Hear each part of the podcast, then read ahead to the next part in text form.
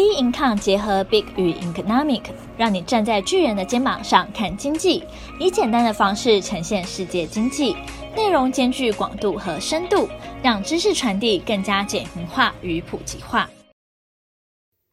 各位听众好，欢迎收听投资前沿新观点。今天由我们财经诸葛 David Chen 向各位听众聊聊国际股市整体偏弱，台股需保有耐心，因应后面走势。好，我们来看一下美股哈，美股四个交易日前三天哈，就是礼拜一、礼拜二、礼拜三，其实是一个反弹的动作。但是呢，在礼拜四，就是昨天晚上哈，是一个比较明显跌破的一个动作。那这个就要蛮注意的，而且是有放量的哈。那当这个局面产生的时候呢，我们同步去看这个纳斯达跟费半，也都是目前跌破前面的支撑哈。那这个当然就比较麻烦。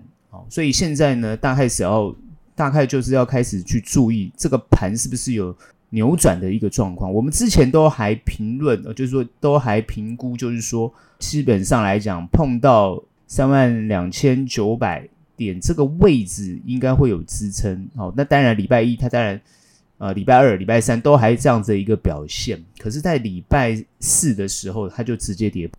那跌破之后呢，当然我们待会会谈它到底是什么原因。那主要就是说，当我们看到这个跌破的状况之后呢，那这个时候就不能够还是抱着一个比较乐观的看法。哦，所以很多人会讲说，诶，奇怪，我们都什么一路往上看多啊，一一路在看好啊，其实并没有。你要去注意，就是说，当气氛上变化的时候，已经转变的时候，你一定要有所判断跟想法。也就是说，很多人会在这个时候问说：“那会不会持续破？”我认为短时间里面应该会持续往下。那这个往下到底会不会？哦，什么时候会有支撑啊？什么时候怎么会停住啊？好，是什么原因啊？好，我觉得各方面的理由跟原因都有，因为其实现在资讯非常的繁那个庞庞杂，所以我们不能够在这个地方直接定论说会。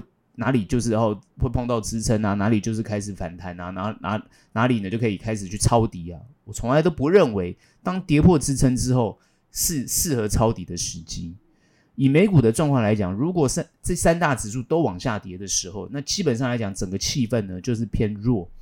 然后呢，很多人会说，那是不是空头就来了啊？熊市就来了？我也不会这样讲。这个时候不要用哦，是不是马上就是很极很极端的看法，就是说哦，很很弱啊，很惨，然后或者是很极端看法，就是说哦，这个地方就会有底部支撑，马上反弹。我觉得都不要太极端，现在就要且战且走，也就是说，现在开始观察目前它到底什么时候会有所支撑出来，是什么时候会产生支撑？因为目前所呈现的状态就是说市场出现了一种恐慌的现象，而这个恐慌现象很有可能是来自于。啊，比如说殖利率高涨的关系，那也有可能。那为什么殖利率、公债殖利率会这么高涨？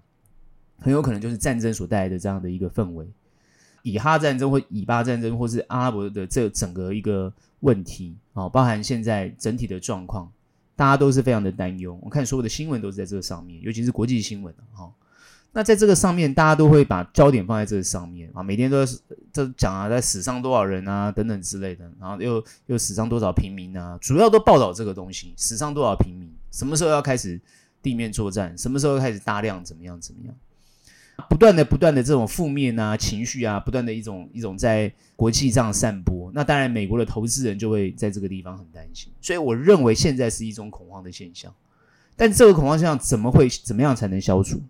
怎么样才能够这个就消失？目前还看不到，所以我不会觉得在这个地方会有底部出来，因为现在就是短时间的一种消息或者气氛的感染，所以目前不要在这个地方预设啊，比如说有人说啊两万两万两呃三万两千五啊，或者是三万两千二啊，再持续往下看，好，或者是三万一啊，哦三万一千五都会有支撑。其实我觉得我不这样看，因为当行情如果持续这样子跌下去的时候，其实呢是有点。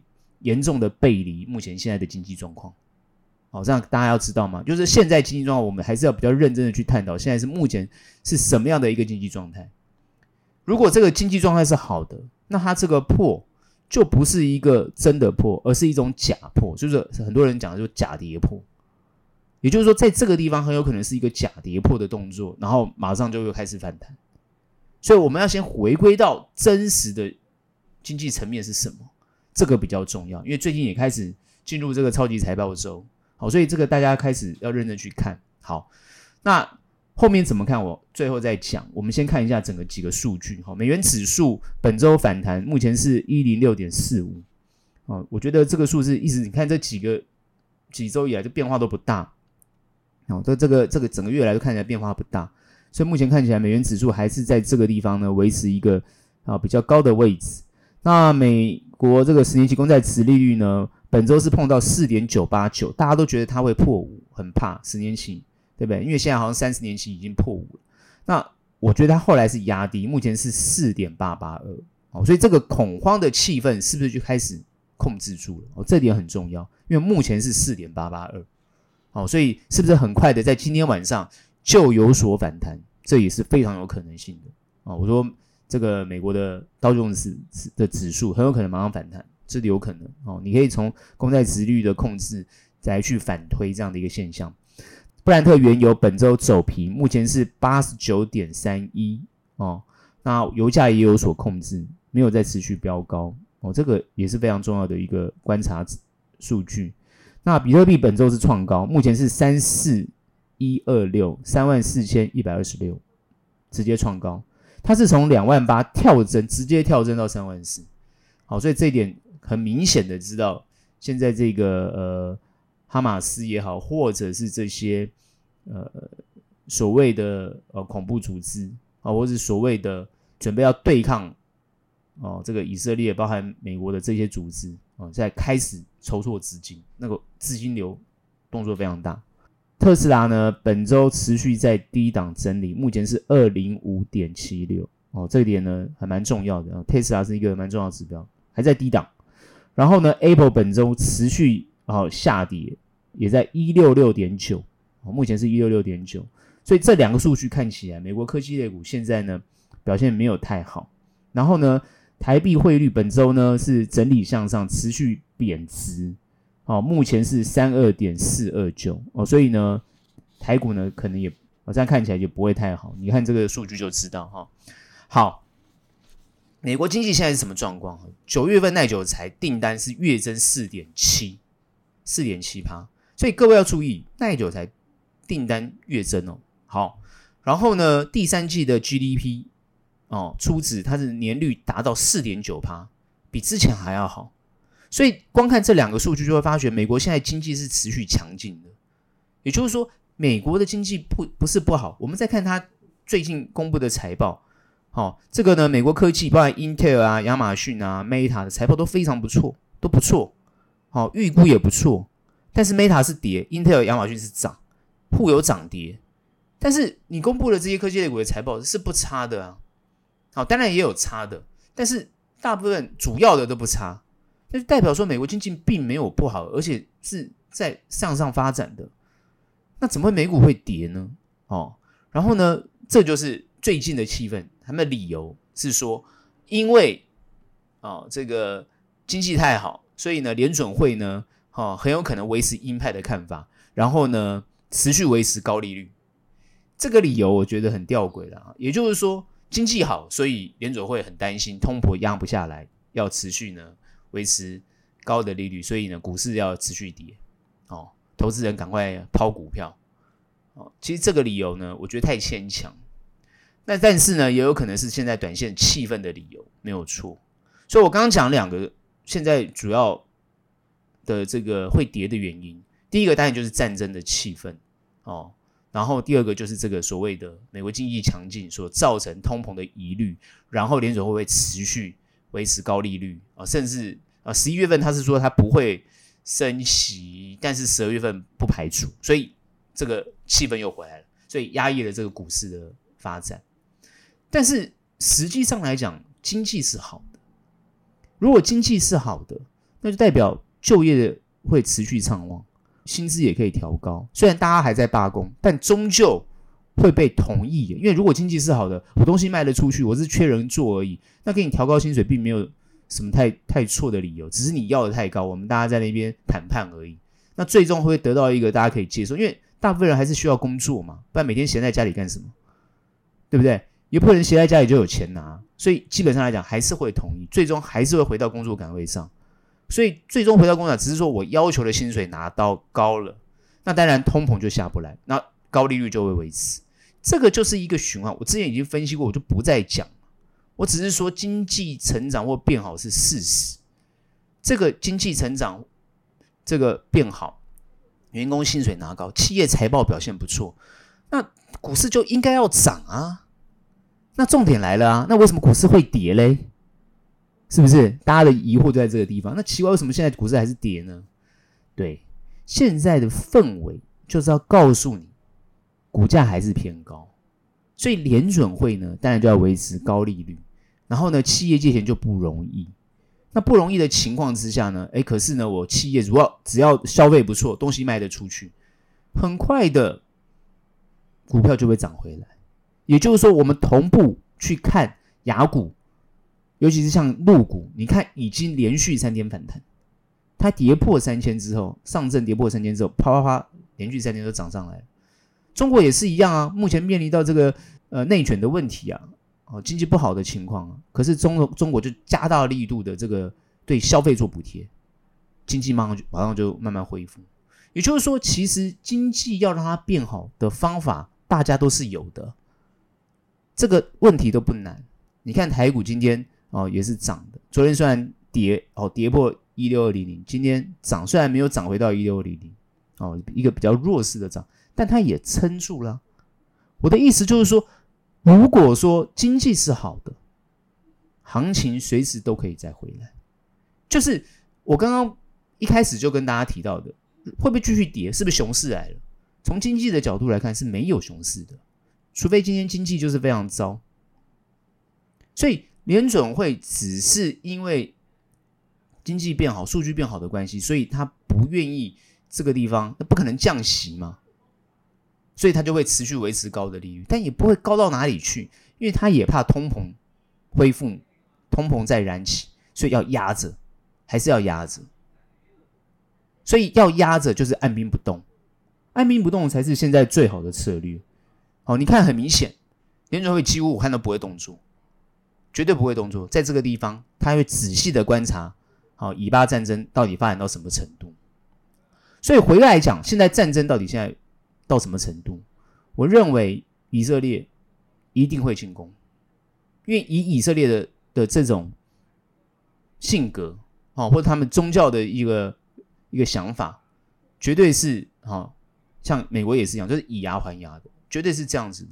因为他如果不不做这个动作，因为他今天是一开始就先被，哦，等于说是被被入侵嘛，哦，那所以他当然要反击，所以他是站在一个被入侵然后反击的一个动作。可是因为他反击的对象变得是看不到的敌人，他反而变成是都是平民，然后被社会国际社会现在在谴责他，然后呢，国际社会现在在啊，那这个就是舆论攻击，想要抑制他不要。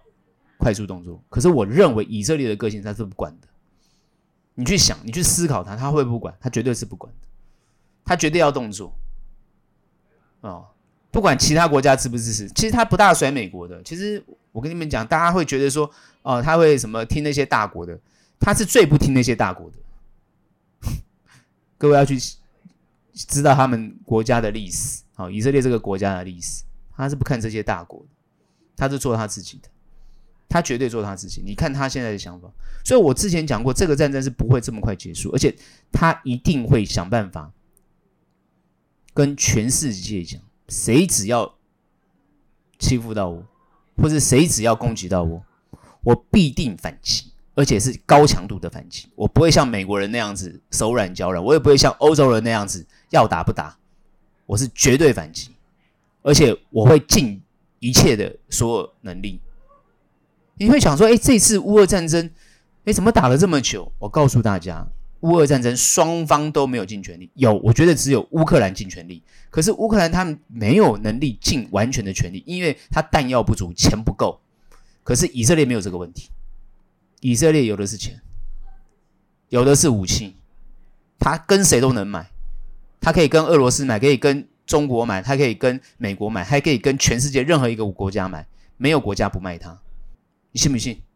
乌克兰不行啊，他要靠别人的援助。援助是这样子，哎，你给我拿久了，我可以不给你啊。所以乌克兰打不是不想打，很想打，打不起来。那俄罗斯呢？照理讲应该很快结束了。我告诉各位，俄罗斯已经不像以前了，他也没有能力花这么多的钱打。打仗要花钱，打仗要花钱，请记得，以色列是花得起的。而且他很明白的讲，他就是打这一块，他也没有跟全世界宣战呢、啊。我就明白的打这一块，好，比如说加沙，然后你谁，比如你真主党哦，黎巴嫩真主党，你谁伊伊朗我都不管。你谁来我就打谁，所以他后来就马上先派空军去打了这个真真主党几个重要的这个地面上的哦，这个主要的一些关键的设施，他先把地面上的铲除，因为这些都已经躲到地面下了嘛，所以他们现在在思考怎么哦，我认为他们都有有有战略了，哦，这个我觉得他整个都布局好了。事实上，以色列是没有在甩美国的，各位要去特别注意。所以你看，这个整个舆论战啊，或者是这个媒体战，以色列其实是站在弱的一方的。你看，现在全世界大家都支持，好、哦，都觉得巴勒斯坦很可怜的，真的都是这样子，都舆舆论一面倒的支持巴勒斯坦，反而不是支持以色列。以色列看起来这个局面，他就不管了。他，我觉得他是要在全世界。给出一个很重要的 message，谁都不能欺负我犹太人，他就是这样子。他现在就要做这个事，他不管。虽然人家就拉着他的手，拜登也去拉他们的手啊。这个看法国，你看很多国家都跑去，哎，你不要打，不要打，人道救援啊，人道组织啊，然后人道啊，对不对？你看他有没有在管人道的？战争没有在管人道的啊，和平啊，和谈啊，和平和谈没有在和平和谈，没有强大的。战斗意识或没有强大的武力是没有和平的，一定是战到最后一兵一卒的。这个这个是过去以往都是这个样子的，大家都以为是哦，有有有什么办法？没有，要有强大的国力，要不然就是有强大的后盾，你才有可能终止这个战争。哦，如果没有强大的后盾，通常战争不会终止。所以你不管你看。韩战、越战，你看任何这些代理人的战争，如果背后的势力没有松手的话，那个战争就持续打下去，直到有一方背后的势力愿意出来，比如说美俄，哦，愿意出来和谈，才会终止。或美俄或美中，通常都是这样。你看代理人战争，现在是中国、俄罗斯跟美国这三个，主要是背后的力量。好，那现在这个巴勒斯坦，好，或者是。这些什么哈马斯啊、真主党啊，它背后的力量是伊朗什叶派。那 IS 的背后力量是逊尼派。哎，这两个都看不顺眼的哦。哦，各位要知道，这两个哦所谓的组织是看不顺眼的，但有时候会合作，有时候又互相攻击。所以这些东西就是在一个很全世界的这个呃地缘政治的关系。可是，在战争背后，它带动的是战争的整个经济的产业链。所以很多人是看不好，很悲观哦。但各位不要忘记，后面就是产业链。所以我觉得真正聪明的，很有可能在这个阶段，趁股市下滑的时候，很多人都去低档布局。哦，我看法人机构要这个很多都在低档布局，事实上是这样子没有错。那大这大大部分的散户啊，我就赶快啊吓吓跑了，跑去买债券啊，债券跌更多。哦，那到底哪里才行？就跑去跑跑去买 ETF 啊，什么债券型 ETF 啊，什么？你跑来跑去，你反而没有意义。所以这个时候的策略怎么去看？我刚刚讲过，其实反而我会认为，很快底部就会出来，而往上走。透过这样的分析，你们就理解了，我们不是乱分析的哈。我们透过这样分析就知道，经济好，战争会持续打，战争所带来的经济。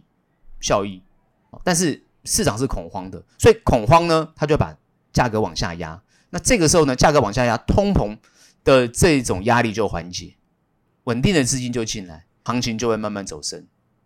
这就是这样子，我的判断就是如此。所以反而后面呢，是一个不错的一个哦上升的一个幅度，只是说会不会反弹又往下，也就是说，慢慢的这个行情会往下，那你就要回归到经济会不会好，财报的实际状况，这比较重要。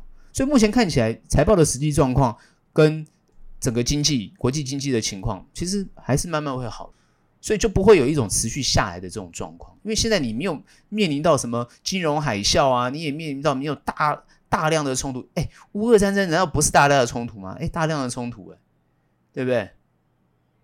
那以巴根本还没还没开始完全真正的打哦，就已经有些死伤没有出，但它还没有整个大规模的，它的规模再大也就在那个地方，所以我认为不至于造成全球经济的崩溃哦，反而会促进整个金融的大量的流通，因为打仗要花钱，所以这个时候钱会不断的流通。哦，我认为债券价格很快可能就会反弹，这点大家就要慢慢去注意观察。哦，事实上，整体的状况反而是越来越好，而不是越来越坏。好，所以呢，很多人会把这个讲的这样子很恐怖。我看很多法人出来讲也都是哦，这个地方怎么样不好，怎么样不好。但我认为不是这样子。哦，各位可以认真再慢慢去观察。所以我认为行情很快的，在这个地方底部打出来之后就会往上。至于会不会过前高，那就非常重要，我们还要持续观察。短时间不会这么快过前高，因为整个战争的气氛还存在，大家心里恐慌的感觉还是存在。你看最近金价的飙高下不来，就是知道了。可是油价已经被控制住，所以各位要慢慢去观察这些数据之间的关联性，还有数据之间的变化，你才能把那个趋势掌握得比较清楚。哦，那操作上，我认为短线不会操作，尽量不要动。那中长布局可以往下低接，为什么？它还会再低。那低的话，你可以买，我就这样子。但它财报好的话，很快也都会起来。好，所以呢，操作策略呢，我认为呢，哦，还是可以持续布局，对于整体后市的发展绝对有利。那至于现在拜登的选举啊，选情状况，我认为美国选，美国拜登的心思已经可能不在选举上，但是他还非得要回到选举上，所以美国民众就是我上周讲的。美国民众也好，或者全世界人都还是比较关心自己国家的问题，自己国内的事情，没那么多心思去管别人的东西。讲难听，你要打就继续打吧，对不对？打到你们双方累了就不打了。你看这次，呃，“一带一路”哦，在中国，你看中国也没有讲什么，就说啊，呼吁双方不要再打了，就这样子。可是他没有看到实际的动作。中国通常都是这样，尊重双方的看法。他不会去介入哪一方，也不会支援哪一方，他不会。啊，你去慢慢观察中国的态度啊，等你们愿意啊打累了，我再出来，通常都是这样子，因为他两边都是好朋友。那目前的感，目前持续的观察就是如此，所以呢，呃，也不会有太多的呃什么还什么提到呃第三次世界大战啊，我我觉得这些评论也好，我觉得那些记者也好。都太扯了，乱扯一通，什么第三次世界大战？所以你看行情为什么会跌，就被这些人吓吓的啊！哼，第三次世界大战都要爆发了，对不对啊？什么核战都要爆发，没有那么夸张啊！哦，所以这点就是无需啊，无需再再再讨论啊，浪费大家时间跟心力。我们后面持续看看下去就对了。所以我还是偏乐观的哈，所以这点我的看法不变哈。好，很快来看一下台股哈。台股在这个这五个交易日上，这个前三天我认为都表现的还算正常，因为礼拜三呢都已经可以过了一六四零零了，一万六千四，但它留个上影线，看起来就不是很妙。果然在礼拜四呢，就一个很实体的黑 K 哦，掼破了一万六千二哦，那还好，这个今天呢哦，这个有这个收红 K 哦，上今天是。好，一六一三四，今天礼拜五嘛，一六一三四，然后呢，小涨六十点，然后量呢，好，只有呢两千一百一十二，就量又缩掉了。然后呢，这代表说，其实是反映国际的投资氛围啊，就比较恐慌的一个态势。但是台股这个地方有守住，好，因为陆股已经连续涨三天了，其实今天包含雅股都是表现得不错。但这就是很明显的一个止稳的，就是止跌哦，守稳的一个现象，在这个地方想要找出一个底部来。那国际股市当然受到这个呃雅股，当然主要也受到这个美股的影响，所以造成现在这么比较弱的一种态势。那当然个股的表现呢是不尽相同，但比较重要就是说趋势来看的话，会不会趋势是向下的？也就是说这是缓步向下去探找这个底部，不会去突破前高。这点我倒是觉得不用太过忧虑。好，为什么这样讲？其实呢，最近这个盘比较弱呢，当然跟这个选情也有关系哦。民进党当然是不希望这个蓝白合哈、但是看起来蓝白合又好像有一些机会，但是最近又看起来好像又要破局，所以就在这个地方呢，哦，反反复复。那在这个反复的过程当中呢，哦，就会好像就是说，哎，找不出一个比较明确的路来。这也就是现在这个行情的状况啊，就国际国际股市行情不好。选群又扑朔迷离，所以呢，进进入了这个现在目前的啊台股的这样的一个局面。为什么我会说现在还是进入一个比较是呃，我其实前几周也都在讲，就是说还是属于一个选举的盘呢哈。如果是执政党的这个选情好，当然它这个行情就会比较能够撑得住。那执政党选情不好，当然呢行情就会往下探。你看这量都已经缩到这么少了哦，都已经缩到两千了。会不会再说呢？很难说啊，很难说。那代表说大家就没什么没什么热度。那我们要比较认真的去探讨，就是说，是不是这个选举行情受到这个影响？其实也很快会有答案出来。好，当答案比较明确出来的时候，那行情就会慢慢回升。主要是因为最近民进党自己的除了这个蓝白河的问题之外，他自己的选情也进入了一个僵。僵局啊，好，比如说这个绯闻的问题啊，然后呢，呃，赖清德这边并没有明显的把这个呃民进党的声势或者是民进党的选票好往上冲，代表说中间选民他所吸纳的部分还是不不够多，他只能透过他们之间的分裂哦，然后呢，呃，蓝的分裂啊，或者是。呃，在野的分裂来取得这个大位，那这样就不是一个等于说是弱势的政府嘛？这样子对他的这个国会的席次来讲会有严重的影响。也就是说，就算你取得了呃总统的大位，可是你国会还是还是弱势，因为你没有过半啊，在野的势力票源还是比较多。等于说呢，这个时候呢就很明显的变成了呃你。这个朝小野大的一种局面，所以目前的政局就变成这样的一个状态。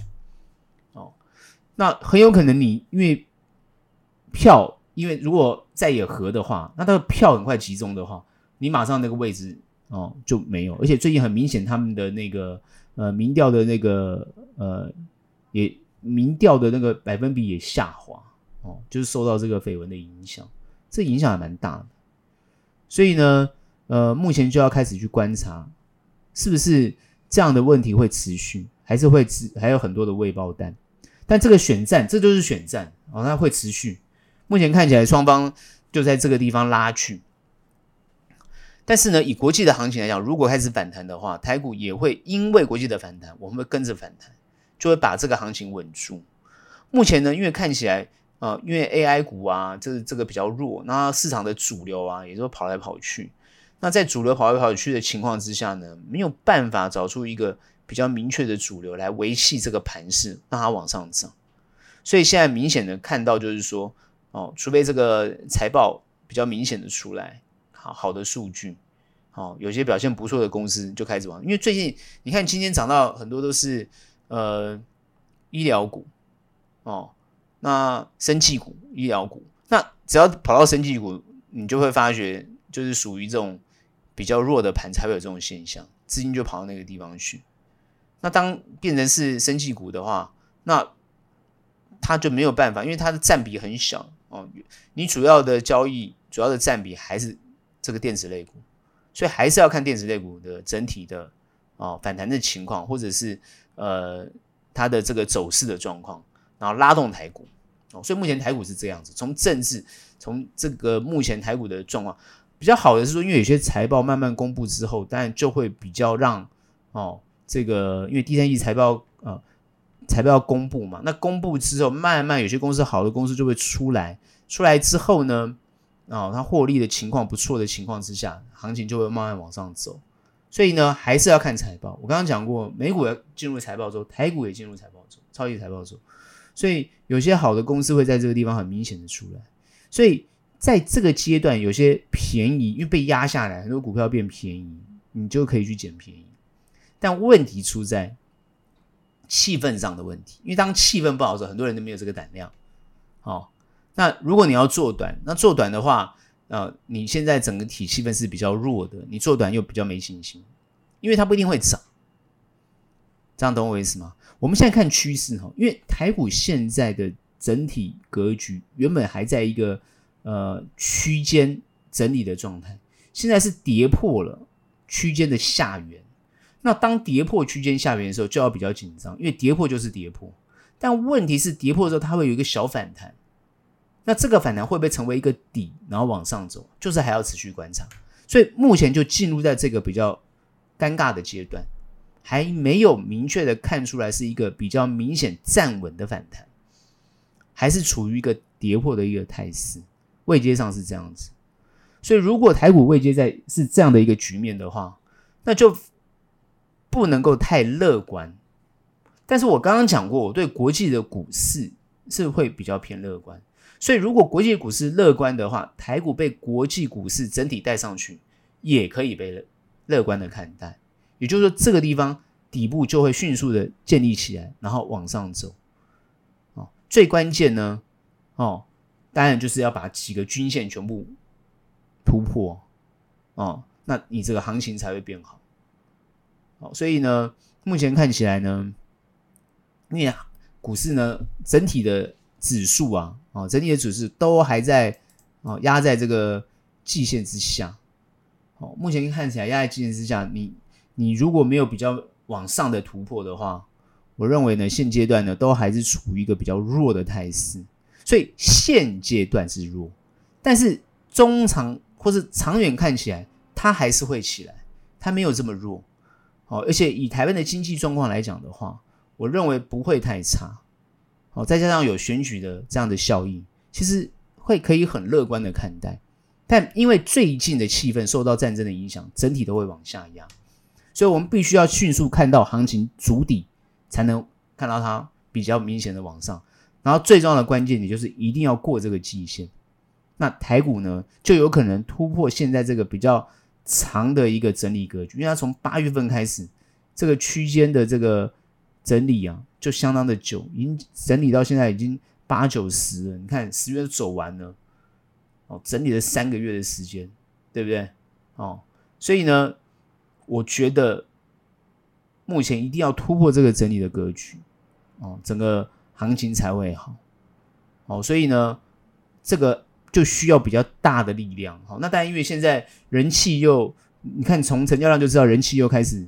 消退的话，就不大容容易能够过，因为之前是有比较有机会过了，那么前前一周吧，前两周都会有比较好的量出来，可目前看起来量又缩掉，所以很可能哦，在下一周，我觉得下一周哦，如果趁着美股反弹的话，把这个量再拢聚回来，台股就会很有希望稳步的向上走，因为我们要看到就是稳步向上走，那再加上。呃，这个呃选情比较明确，哦，因为我觉得以民进党来讲的话，一对一反而好，它很明确嘛。可你现在搞得不明确的话，那个票源就没有办法集中，这样知道吧？就是敌人到底有几个，搞不清楚。好，所以现在他们现在一定要凝聚起来，才有办法跟这个敌对的，哦，才知道对手是谁啊。现在目前是这样，就进入一个混乱期。然后很快的就要选举，因为现在马上进入十一月份、十二月份，一月就要选了，几乎是一个很关键的三个月，哦，所以呢，这个时候呢就还蛮蛮紧张的，哦，所以呢，我觉得下一个礼拜的观察就非常非常重要，好，所以呢，台股你你你不要看说哦，现在好像没什么事，其实没有，我觉得下一周就变得很重要的观察，因为这一周这样的表现就影响到下一周的观察，好，所以我认为如果美股我刚刚讲过是稳步向上的话，台股也可以稳步向上。但如果没有的话，那台股会在这个阶段上会整理比较久，短线上还是比较 难操作。还是跟大家这样讲啊。那至于中长的话，那就要等，可能短时间你布局的股票也不会快这么快有产生好比较不错的获利，好，所以这个地方就比较难熬，那大家就要比较有耐心，好，所以这就是我对台股的看法。今天的节目就到这边结束，学友们欢迎订阅，有任何问题、任何想法，欢迎到脸书专业以及 Instagram 跟我做交流。那我们下期节目见，拜拜。